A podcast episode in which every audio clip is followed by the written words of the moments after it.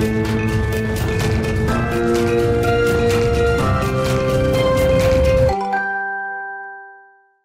Bonjour à tous et bienvenue dans Smart Boss, le rendez-vous des patrons et des patronnes. Je suis ravie d'accueillir Thomas de Richebourg. Bonjour. Tu es président directeur général de Richebourg Environnement, qui est donc une entité du groupe de Richebourg et qui propose des services de collecte, de gestion, euh, de recyclage et de valorisation des biens d'équipement et de consommation. Exactement. Merci beaucoup d'avoir accepté l'invitation. Alors, euh, l'émission se décompose en trois parties. La première séquence, ça s'appelle David rencontre Goliath. Donc, tu vas faire face à une start-up et vous parlerez de vos sujets communs. Ensuite, il y a la séquence en coulisses dans laquelle on va revenir sur euh, voilà, des moments forts de ta vie de dirigeant. Et on terminera par l'interview chrono, donc une série de, de questions-réponses courtes. Très bien. C'est parti On y va. Euh, écoutez, on commence par la séquence David rencontre Goliath.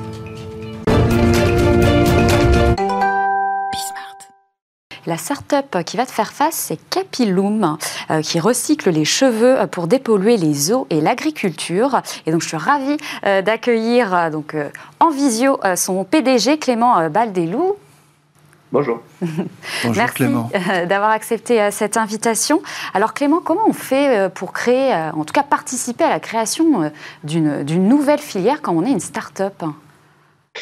Bah alors, déjà, c'est très difficile, effectivement. Euh, on, est parti avec mon associé euh, d'un constat et de valeurs aussi. Euh, on avait une thématique en tête qui était les déchets d'aujourd'hui sont les ressources de demain.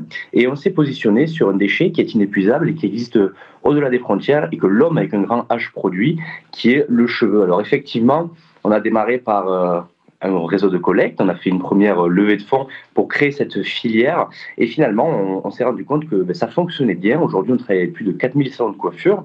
On collecte 10 tonnes de cheveux euh, par mois pour leur donner une seconde vie, comme vous l'avez très bien dit, euh, dans le domaine de l'agriculture et du jardin, puisque on crée des tapis de paillage en fait qui remplacent les produits plastiques aujourd'hui euh, qu'on peut voir dans nos collectivités, dans nos cultures, ou même quand on plante des arbres. On a planté plus de 5000 arbres aujourd'hui grâce à nos cheveux. Et dans la dépollution des eaux et des sols, puisque le cheveu a absorbent euh, les hydrocarbures jusqu'à 26 fois aujourd'hui euh, leur poids. Thomas, euh, tu fais une mine impressionnée. Ouais, ouais. Maintenant, je, je ne sais pas ce que devenait la vie du cheveu. bah, je suis ravi. Alors, tu peux peut-être nous expliquer un peu le, le, processus de la coupe de cheveux. On ramasse le cheveu, tu le collectes et qu'est-ce qu'il devient après pour terminer en paillage ou à dépolluer les eaux souillées?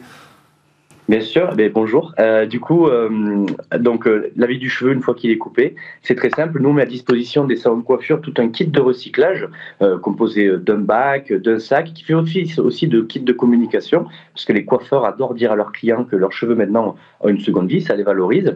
Puis après, on travaille avec des réseaux de collecte. En fait, on est vraiment chef d'orchestre de toute cette chaîne de valeur, des réseaux de collecte, donc qui viennent collecter les cheveux et les massifier jusqu'à une usine industrielle de textile technique. En fait, c'est du retour d'industrie aujourd'hui euh, en France. Et c'est pour ça d'ailleurs qu'on a été labellisé Green Tech Innovation par le, ministère de la Transition écologique, puisque on remet au goût du jour en fait des anciennes technologies qui, qui, s'apparentaient en fait à, du textile technique. Et donc, ces, types d'industries-là, c'est un peu comme du, quand on crée du feutre, par exemple. Donc, les tapis de paillage peuvent s'apparenter à du feutre et euh, derrière, bien, le commercialise via un réseau de distribution pour boucler la boucle de, de, l'économie circulaire, aujourd'hui, eh bien, on peut euh, directement le retrouver euh, en B2B2C avec, avec, des, euh, avec des, enseignes où est-ce qu'on a plusieurs implantations dans des magasins ou sur notre site internet directement. Donc vraiment, le, le schéma circulaire est simple, ça part de notre tête et ça finit sur la Terre.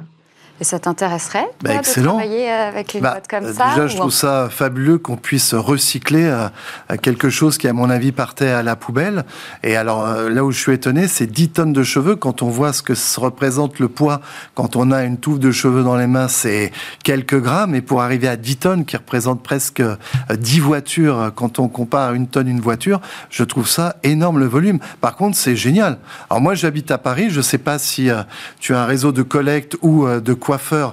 Moi, je préfère maintenant aller euh, plus vers ce type de, de, recyclage et de développement euh, de notre industrie euh, du cheveu, puisque ça va devenir maintenant quelque chose où tout doit être recyclé et plus rien ne devra être jeté. Donc, si tu es sur Paris, que tu as des points de collecte, eh ben, j'irai volontiers dans un de tes coiffeurs référencés.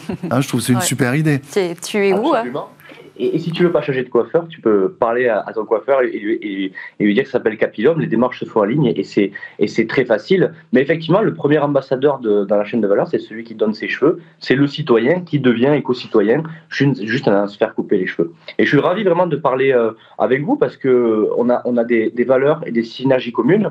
Et euh, si aujourd'hui c'est un lieu de rencontre, moi je vu qu'on est sur une logique où est-ce qu'on va internationaliser la démarche, je, je, serais ravi de pouvoir euh, vous rencontrer et échanger en vrai euh, puisque euh, ben, on a toujours à prendre de, de, personnes comme vous. Alors déjà, je vois que tu as un accent du Sud, donc tu es peut-être dans le Sud et tu vis là-bas. Moi, je suis à Paris, mais si tu passes par Paris, avec grand plaisir pour te rencontrer et surtout bravo déjà de lancer ça, parce que quand on est une start-up, je sais que le plus difficile, c'est la logistique, c'est le transport, tout ça coûte très très cher. Il faut avoir des moyens euh, de collecte et puis après de regroupement et de faire tout ce processus aussi de recyclage. Tout ça est coûteux. Je ne sais pas où est l'équilibre et où est-ce que tu gagnes à après euh, ta vie dans tout ça, mais au début, il y a plus un coût euh, que des recettes. En tous les cas, euh, félicitations de faire ça. Moi, je trouve ça génial. Je ne pensais pas que le cheveu pouvait finir sur des tapis de paillasse ou bien dans la dépollution des eaux. Franchement, félicitations, avec plaisir pour te rencontrer, que tu m'expliques un peu plus en détail tout ça. Nous, on a beaucoup de, de collecte aussi et de recyclage, pas du tout sur ton domaine d'activité. On est beaucoup plus sur le traitement des métaux ferreux et non ferreux et tout ce qui est service aux collectivités. Mais en tous les cas, bah, je suis ravi que Capilum existe et j'irai euh, peut-être en parler à mon coiffeur si ça l'intéresse d'aller euh, s'inscrire en si les démarches sont simples sur ton site. Je pense que c'est quelque chose voilà qui doit être véhiculé et surtout de faire beaucoup de communication. Je pense que ça intéresserait tout le monde d'avoir cette démarche de mettre ses cheveux dans un circuit euh, court de recyclage. Et Clément, c'est quoi un peu tes prochaines étapes? Alors là, on est sur euh, une seconde euh, levée de fonds aujourd'hui, parce qu'effectivement, la première levée de fonds servait eh bien, à, créer cette filière et à donc à travailler tout l'aspect logistique était extrêmement coûteux avant de trouver notre équilibre et, justement être économiquement viable, puisque là où on s'y retrouve, nous, c'est quand euh, on apporte de la valeur, euh, qu'on transforme et qu'on valorise ce cheveu, qui a des applications après sur le marché pour pouvoir eh bien, dynamiser après la partie commerciale. Et euh, c'est en ce sens, et c'est nos enjeux aujourd'hui, développer, pérenniser et internationaliser via cette deuxième levée de fonds qu'on est en train de finaliser pour cette fin d'année. Bah, merci beaucoup Clément. Euh, merci.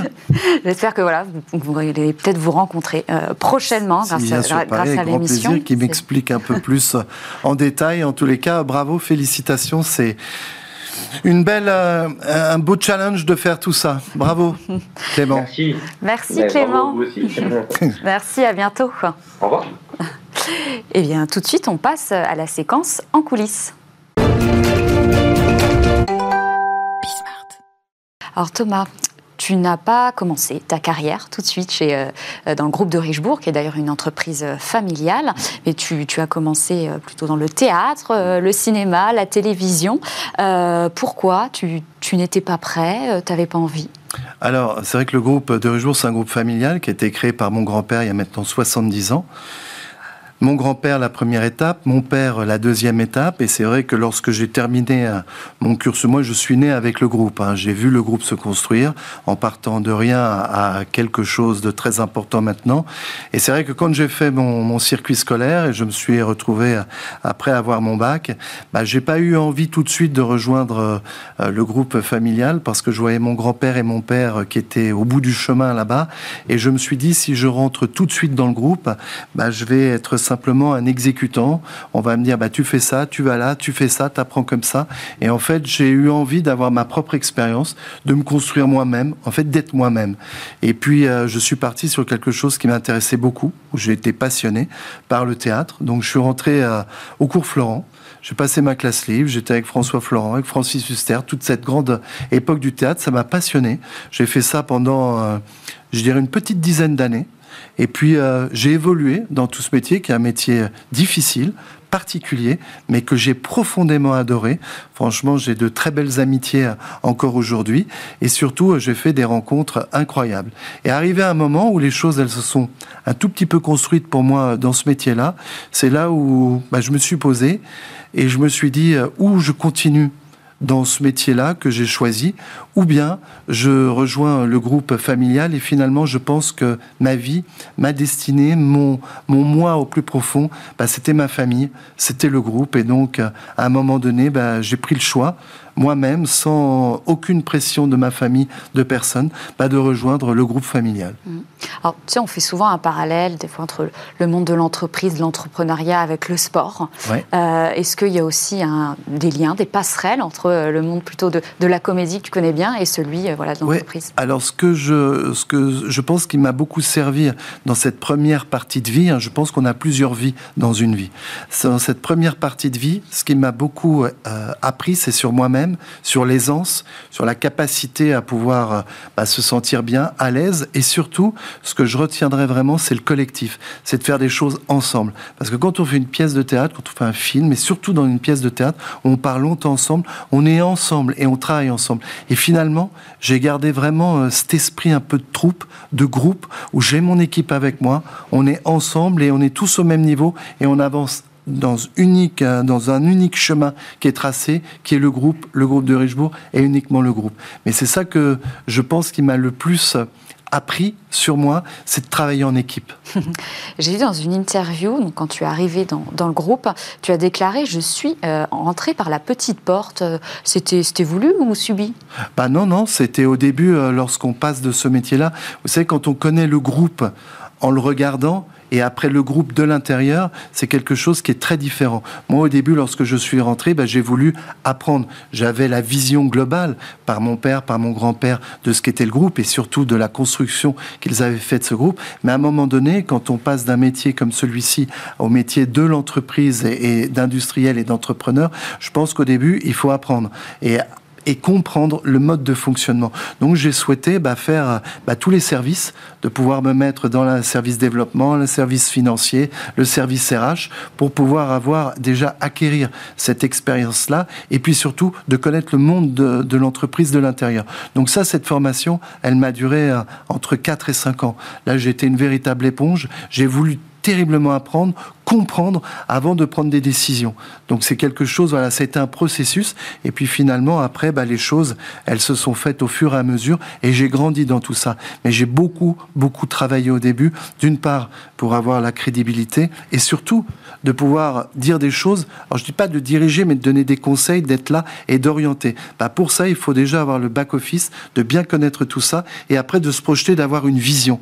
Et cette vision, bah, c'est le développement, c'est aussi la rentabilité d'une entreprise et c'est de la faire grossir. Puisque moi, mon ambition, parce que je suis pas tout seul, je suis avec mon frère Boris de Richebourg, il y a toujours mon père aussi à la tête de l'entreprise Daniel de Richebourg. On travaille en trio, mais autour de nous avec une équipe remarquable. Mhm. Allez, il y, a des, il y a des inconvénients de travailler en famille? Bah, Comme partout. Hein. Il y a des, ça, alors je dirais qu'on a plutôt une très bonne entente familiale. Euh, pourquoi? Parce que déjà on fait tous aussi beaucoup d'efforts pour que ça se passe bien entre nous, et puis en même temps on n'est pas nombreux. Il y a mon frère et moi avec mon père, et surtout que le groupe est très grand, très gros. Donc on est chacun dans une des branches du groupe, donc finalement on est très complémentaires, et puis on se réunit une fois par mois, euh, toute la famille, avec des membres aussi du groupe, dans un comité stratégique pour décider voilà des grandes orientations du groupe. Mais oui, il y a parfois euh, bah, travailler en famille, on faut, faut pas tout mélanger, il faut séparer et le travail et euh, la famille. Mais on a plutôt une bonne entente familiale et avec mon frère et avec mon père, tous les trois, on est soudés euh, ensemble pour que tout fonctionne bien. Donc, donc, on peut avoir quand même une vie personnelle, une autre vie familiale en dehors de l'entreprise familiale oui, oui, on peut l'avoir très facilement. Voilà, après quand on est... Alors évidemment, l'entreprise, bah, comme dans tous ceux qui travaillent et qui ont des responsabilités dans une entreprise, l'entreprise, elle vous suit aussi un peu à la maison. C'est-à-dire que tout le temps, euh, vous êtes dans la réflexion, les emails, les textos, les portables, les urgences, mais on arrive quand même à couper, à se retrouver en famille euh, et de, séparer et la vie professionnelle et la vie personnelle. Mais la famille, c'est le travail, c'est le groupe, c'est la famille. et il y a aussi des fois le sujet de la, la, succession, de la transmission. Ça, c'est des choses. Les entrepreneurs, moi qui en rencontre beaucoup aussi dans les startups, ils ne pensent pas toujours à ce sujet. Vous, c'est à partir de quel moment on, se, on pense à tout ça? Alors là, pour le moment, mon père, il est très présent dans l'entreprise, donc il est là encore pendant très longtemps, et je le souhaite aussi. Puis après, on va voir le cheminement que tout cela prend. Mais comme je vous dis, nous, on est mm. chacun dans une des branches avec mon frère, et on est tous les deux à, diriger chacune nos entités, mais on le fait d'une manière aussi collective, collégiale, pour que bah, tout fonctionne bien et qu'on soit dans une bonne harmonie. Je crois que c'est ça aussi, les, les vraies valeurs d'un groupe familial, c'est de travailler en famille et pour la famille. Et je pense que c'est ça aussi l'ADN euh, très fort, c'est de savoir pour qui on travaille, d'avoir une vraie famille à la tête d'une entreprise et d'un groupe. Et on est là, on est présent. On n'est pas sur une plage dorée euh, aux Caraïbes, on est euh, sur le terrain opérationnel avec nos équipes. Mmh. Et quand on a un nom, voilà, comme, comme le tien, c'est, tu, tu, as mentionné un petit peu tout à l'heure la crédibilité. Mmh. c'est dur de l'acquérir, cette crédibilité? Alors, Je ne sais pas si c'est dur. Elle, je elle se fait, je pense, naturellement au fur et à mesure des années, de vos actions, de votre comportement, de la manière euh, dont on prend les décisions. Mais maintenant, euh, j'allais dire, je m'y suis habitué. Quand euh, le nom que j'ai, c'est mon nom. Et même lorsque je vois passer des véhicules, des camions, bon, bah, c'est mon nom, mais c'est plus la marque. Moi, je dissocie ça un peu, j'ai ce nom-là, mais lorsque je vois un véhicule, je regarde toujours s'il est en bon état de marche, s'il est propre. Pareil sur les équipements, les, les, affaires de nos, les EPI de nos collaborateurs. J'attache beaucoup d'importance à la marque et à l'image de la marque qu'on peut donner euh, bah, au, au, public, puisqu'on est quand même dans les rues, dans les villes, au cœur des villes. Mm. Donc oui, je dissocie euh, mon nom de la marque, même si c'est la même chose. bon, de Richebourg, c'est devenu quand même voilà, un, très grand groupe, une multinationale. Comment euh, vous, êtes, vous avez réussi, là, tous les trois notamment, à, conserver cet esprit familial? Alors on a réussi, ça a été surtout euh, mon père qui a, qui est un chef d'entreprise extraordinaire, remarquable d'ailleurs, qui a pris beaucoup de décisions stratégiques dans le groupe. Il a eu 4-5 étapes dans sa vie. Et c'est vrai que le groupe, de ce qu'on en a vu avec mon frère, tout au départ, où il y avait vraiment la naissance d'un d'un groupe, mais c'était tout petit, à maintenant où on est presque 150 000 collaborateurs euh, répartis dans 14 pays, donc on est comme tu disais, une énorme multinationale, mais toujours gérée euh, finalement euh, comme une PME. Hein. C'est le travail, le travail, le travail, et surtout euh, avec les collaborateurs. On a vraiment un véritable esprit d'équipe et on est tous en adéquation avec la marche et la stratégie de l'entreprise. Mmh. Alors justement, bah, tu parles de des collaborateurs. J'ai lu dans une interview que tu disais un bon dirigeant doit faire preuve de sincérité vis-à-vis de ses collaborateurs, donc de communiquer à l'intérieur du groupe, même s'il existe bien entendu des limites à cette transparence. Quelles sont tes limites? Bah alors, ça c'est vrai que au plus on est transparent et sincère, au mieux on est efficace. Euh, moi, je suis quelqu'un finalement de très basique dans mon mode de management. Moi, je suis là pour que les choses se passent bien, pour qu'elles se coordonnent bien. Je suis un peu comme un grand chef d'orchestre et surtout de savoir s'entourer, de bien s'entourer. Moi, je préfère parfois même embaucher des gens, des collaborateurs meilleurs que moi, plus compétents que moi. Au contraire, moi, c'est au groupe que je pense. Avant de penser à moi, moi, me mettre en avant, finalement, ça n'a peu d'importance. Moi, ce que je veux faire, c'est le rayonnement du groupe. Donc après, voilà, c'est la transparence, elle va bah, euh, dans l'entreprise, c'est le management, mais il y a certaines barrières qu'on ne franchit jamais. Moi, la partie euh, personnelle de chaque collaborateur, elle est privée, elle doit rester privée. Moi, dans le cœur de l'entreprise, on est là simplement pour euh, manager, pour coordonner et pour que tout le monde aille dans le même sens. Mmh. C'est intéressant ce que tu disais sur la mise en avant du dirigeant, parce que la semaine dernière, je recevais le, patron de WeCare et euh, il disait, voilà, il avait en plus son, sa, veste avec écrit euh, WeCare dessus. Et est-ce que euh, tu trouves que c'est faut être quand même VRP quand, quand on est le patron d'une entreprise ou pas Ou faut, ah bah. faut, au contraire rester un peu caché? Moi, je pense, je pense que oui, il faut être VRP, surtout à l'époque actuelle. Moi, je crois que c'est très important. Alors moi, je m'occupe beaucoup du développement commercial. Pourquoi? Parce que je suis Thomas de Richebourg du groupe de Richebourg. Donc je sais que les clients, ils apprécient énormément euh, de rencontrer directement, euh, d'une part, soit le président, mais surtout le propriétaire. Donc c'est quelque chose aussi qui est très fort pour eux. Donc ça, c'est un peu euh, la mission que je me suis donnée, c'est de développer le groupe, d'avoir ce relationnel aussi client très important, parce que je sais l'impact que ça a lorsque j'arrive dans une mairie ou voir avec un ministre ou dans un déplacement présidentiel ou autre. Je sais que ça a beaucoup d'importance. Mmh. Alors, c'est quoi le style de management de, Thomas?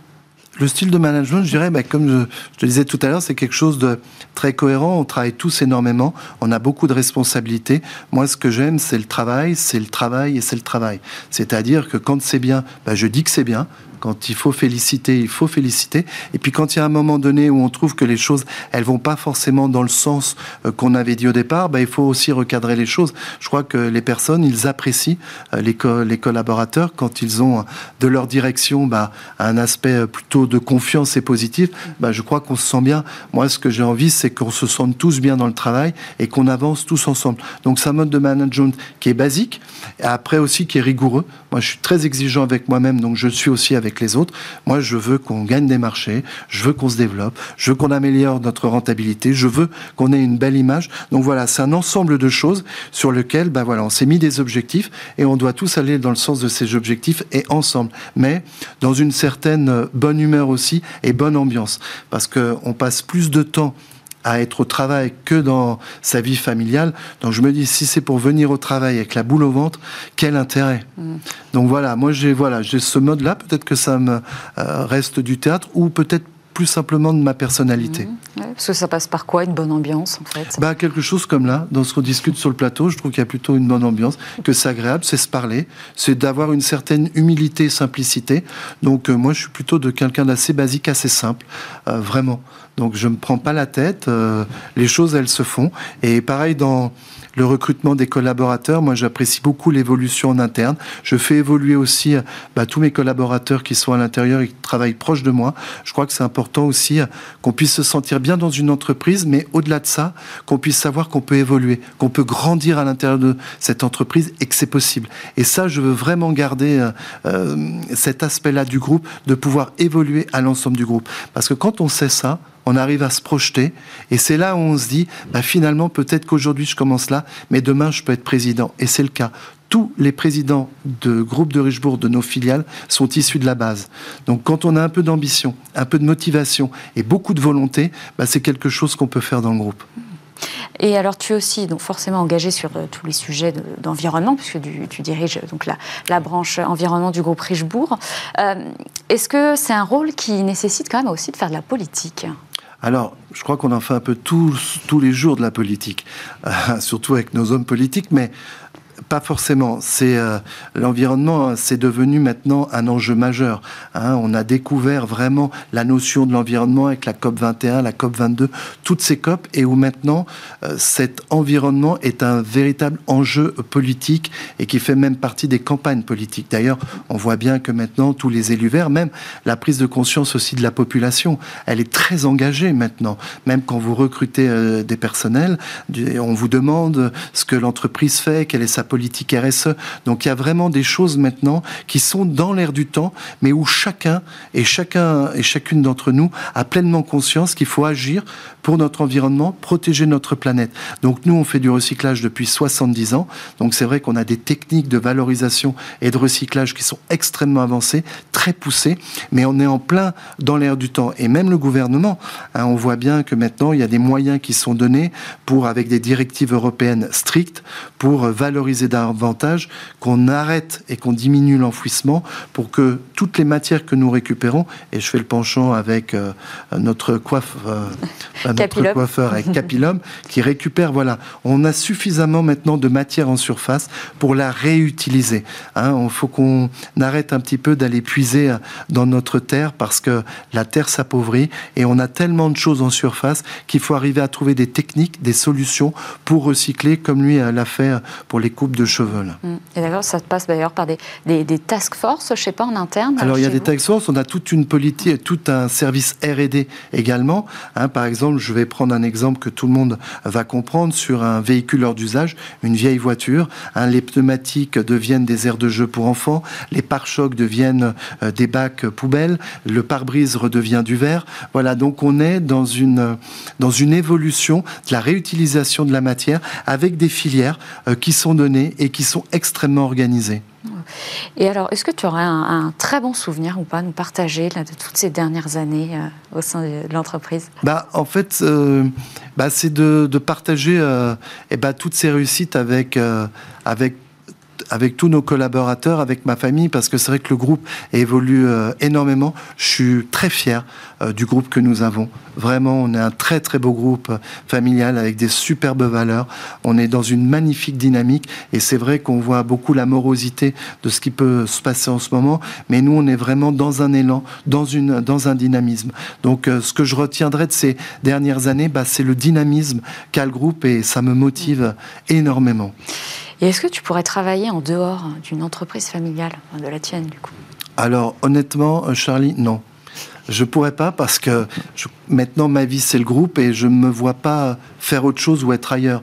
D'ailleurs, où j'irais? Chez M. Veolia, chez M. Suez, ça n'aurait aucune euh, crédibilité. Puis en même temps, c'est pas ma vie du tout. Non, non, ma vie, euh, c'est l'entreprise et surtout dans l'entreprise et dans mon et notre entreprise familiale.